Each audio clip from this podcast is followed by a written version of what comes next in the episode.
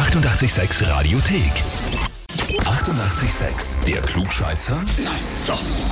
Der Klugscheißer des Tages. Und da ich jetzt den Benji aus Hartberg dran. Grüß dich. Benji, die Sandra hat mir eine E-Mail geschrieben. Und ich bin gesessen. Du bist daneben gehen. Na gut, dann kennst du den Text. Ich lese es jetzt nur für alle anderen auch noch vor. Und zwar hat der andere geschrieben, ich möchte den Benji zum Klugscheißer des Tages anmelden, weil mein Mann schon sehnsüchtig darauf wartet und er sowieso alles weiß. Aber dafür liebe ich ihn, schreibt sie. Das ist schön. Okay. Okay, ist es so, dass du unbedingt das Heferl haben möchtest und dass du aber auch sagst, ja, ich stehe dazu? Es ist wirklich so, dass ich viel weiß? Wenn ich Hefe habe, habe ich die Bestätigung. Dann hast du es offiziell quasi. genau, ja.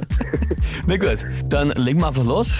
Und zwar, heute vor 131 Jahren hat die Erstbesteigung des Kilimanjaro stattgefunden durch einen Deutschen und einen Österreicher. Ludwig Purceller war das, der Österreicher. Mhm. Die Frage ist, in welchem Land steht der Kilimanjaro? Antwort A, in Tansania.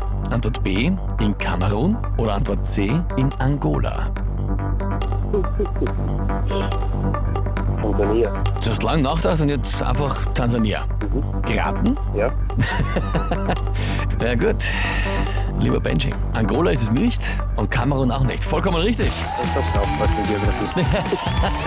Das heißt für dich, du bekommst jetzt offiziell den Titel Klugscheißer des Tages, bekommst eine Urkunde und natürlich endlich das berühmte 886 klugscheißer -Häferl. So rockt das Leben. Absolut. Ich wünsche dir viel, viel Spaß damit. Danke. Und wie schaut's bei euch aus? Wen habt ihr, wo ihr sagt, ihr müsst ihr mal unbedingt der Klugscheißer-Frage des Tages stellen? Anmelden, Radio 886 AT. Die 88,6 Radiothek.